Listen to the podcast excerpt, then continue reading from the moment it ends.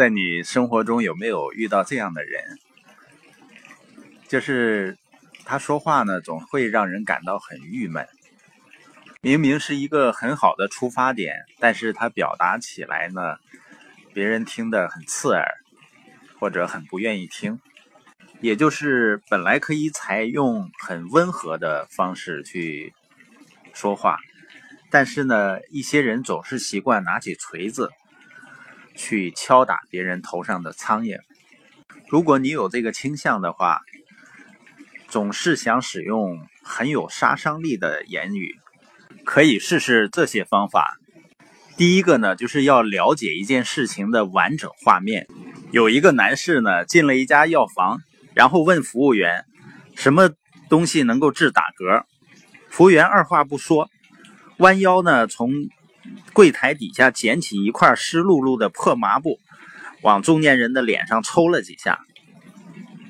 你要干什么？你中年人大惊。服务员得意的面带微笑的说：“您不再打嗝了吧？”那个中年男士说：“我从来就不打嗝，是我老婆打嗝的。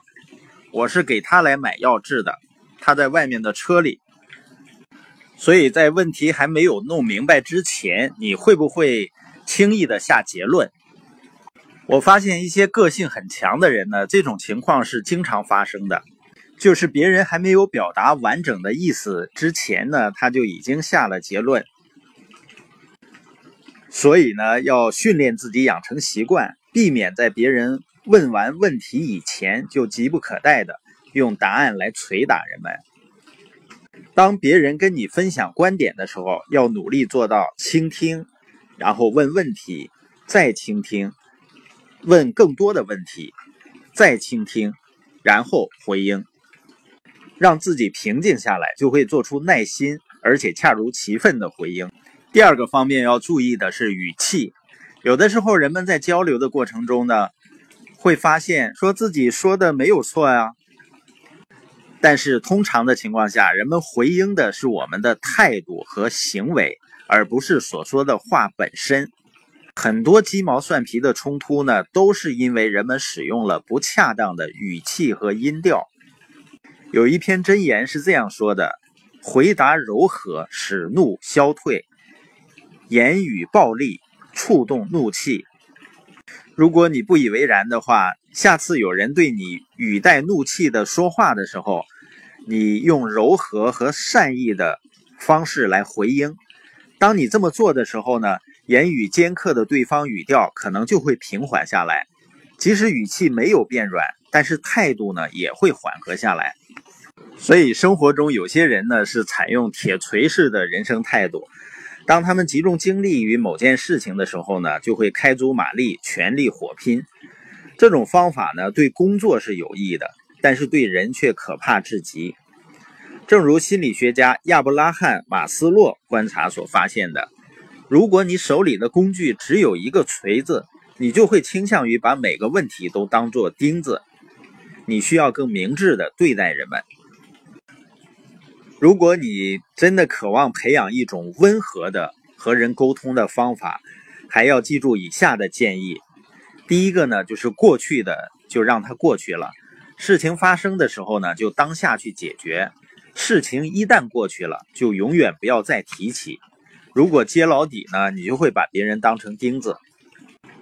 另外呢，要问问自己，你的反应是否也成了问题的一部分？当一个人的反应大过问题本身，他的反应肯定是另有根源的。不要反应过度，以避免问题变得更糟糕。因为行为比语言更能让人记忆深刻。还有呢，千万不要把输赢看得比关系还要重要。很多人呢，在人际关系中总想在道理上去争一个输赢。实际上呢，你的所谓的道理，换一个角度，可能别人也会有他的道理。所以，人际关系永远是第一位的。当听到这儿的时候呢，你的某位朋友或者同事可能就会出现在你的脑海里，你也许会想，我就知道他需要学习这些东西。在试图把别人手中的锤子拿走之前，稍停片刻，你要做的第一件事情是反观自己。对于大多数人整天举着锤子的人来说，问题是他们可能并不知道自己在做什么。经理人教练马歇尔最近在一篇文章里讲过一个故事：一个叫麦克的投资银行家，因为他总是挥舞着锤子，所以来向马歇尔请求帮助。麦克把自己看作成华尔街的无畏勇士，家中的温顺小猫。马歇尔让麦克打电话给妻子，确认他的自我评价是否正确。令麦克吃惊的是，妻子说他在家里也是个鲁莽之徒。当孩子们再一次确认了妈妈的评价后，麦克和其他人一样，最终开始检醒自己。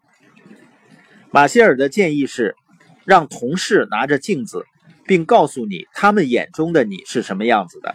如果你不相信，就像你所爱的人和朋友再试一次，如此一来呢，你会发现，你把他人当人看待还是钉子看待？如果是后者，那么你就需要做出改变了。